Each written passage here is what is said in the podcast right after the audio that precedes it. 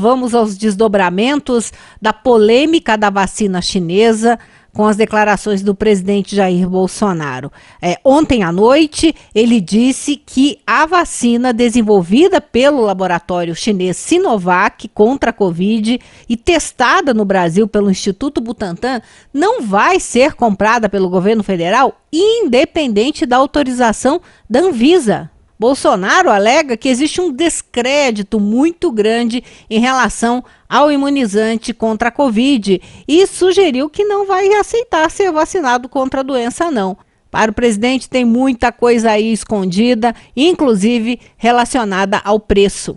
Já mandei cancelar, por exemplo, sou eu, não abro mão da minha autoridade, até porque estaria né, comprando uma vacina que ninguém está interessado por ela, a não ser nós. Não sei se o que está envolvido nisso tudo é o preço vultoso que vai se pagar para essa, essa, essa vacina né, para a China.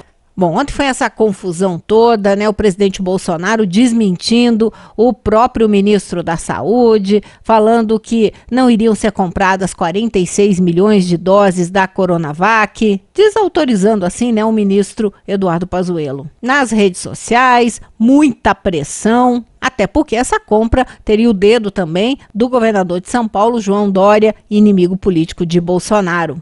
Mas dentro dessa briga, vamos prestar atenção num detalhe. Os próprios assessores de Bolsonaro ah, sabem que se o presidente insistir no veto à vacina desenvolvida na China, o governo pode acabar sendo obrigado a comprá-las pelo Supremo Tribunal Federal, em nome dos interesses da saúde da população brasileira. Se a vacina chinesa a ser produzida pelo Instituto Butantan, quer o presidente Bolsonaro queira ou não, for aprovada pela Anvisa, o STF, provocado por governadores ou outras entidades, vai acabar certamente determinando que a União compre as doses da Coronavac.